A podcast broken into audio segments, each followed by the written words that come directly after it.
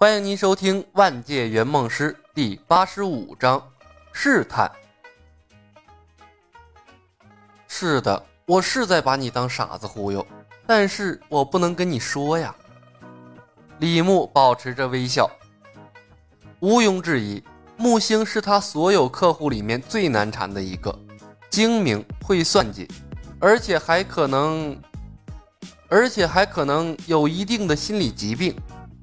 想把这样的人打造成优质客户是困难的，必须从身体到精神意志全方位打磨才行，不然的话，指不定他就会从什么地方跳出来给你找麻烦。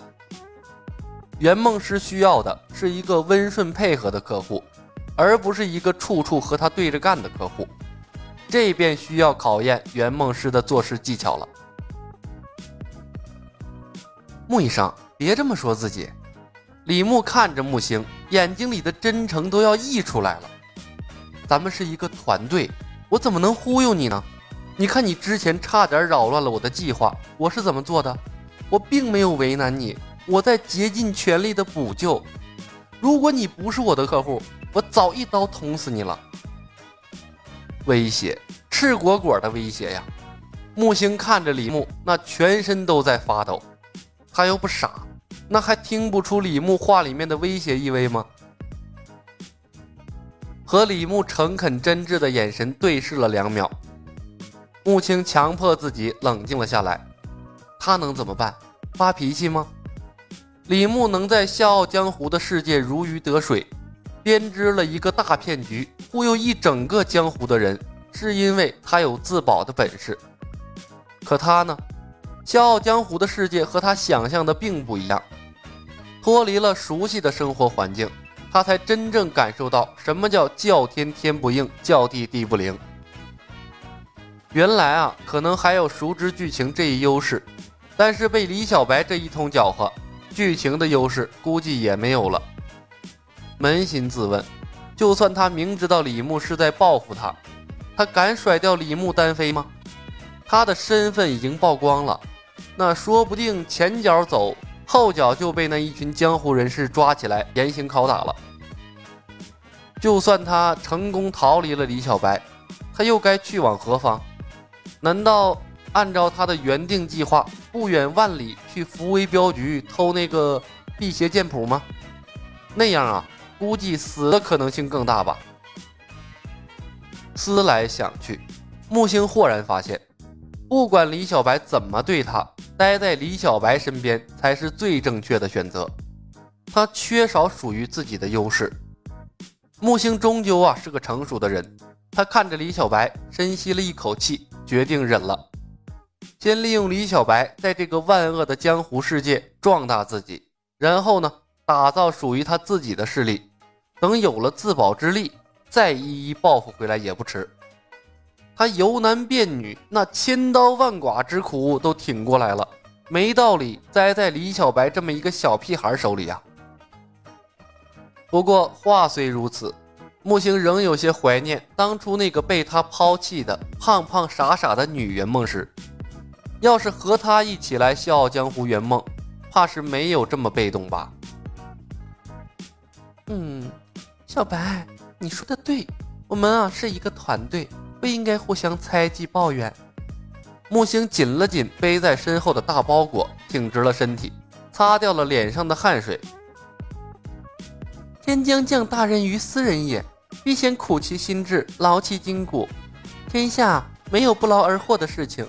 嗯，那毕竟是我的梦想，为了我的梦想，吃再多苦也是应该的。走吧，我们去登峰。说完，木星还对李牧笑了笑，迈开大步，顺着大路向前走去。哎，不对呀，有古怪！李牧看着木星的背影，眉头微微皱了起来。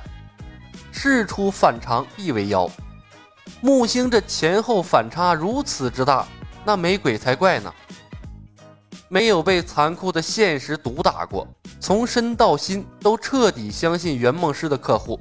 那都不是优质客户，敢对自己下刀的那都是狠人呐！一路上，木星果然没有再抱怨一句，累了他就停下歇一会儿，歇过来了就走快点偶尔呢还和在他身边飘行的李牧探讨一些关于笑傲江湖世界的人物以及剧情，完善一些海外仙山的细节，完全像是变了个人一样。如果不是李牧有过被客户坑的经验，十有八九啊，他会把木星当成一个完美的客户的。不过现在，木星表现的越好，李牧对他的戒备心就越重。走了大概两三里的路程，李牧扫量了一下周围的环境，忽然停了下来，歇会儿吧，别走了。为什么？木星吞咽唾沫。湿润干涸的喉咙，他抬头看了看天。小白，还是继续往前走吧，我还能坚持。我问过了，距离登封县城还有七八里，不抓紧时间啊，天黑之前我们估计就赶不到了。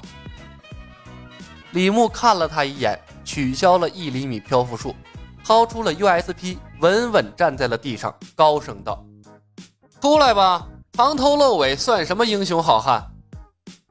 话音未落，一阵风摇树动，七八个蒙面黑衣人从树上跳了下来，拦在了道路中间。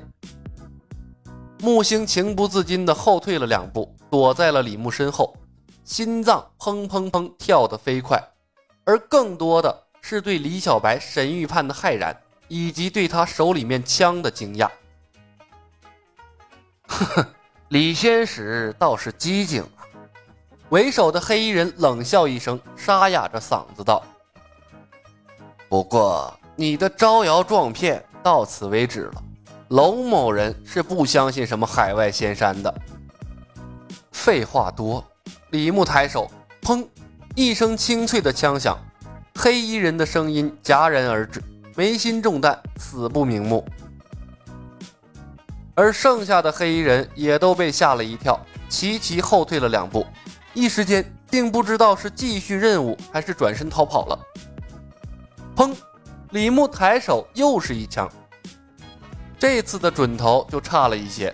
本来呢是想打第二个黑衣人脑袋的，却打中了第三个黑衣人的胸口。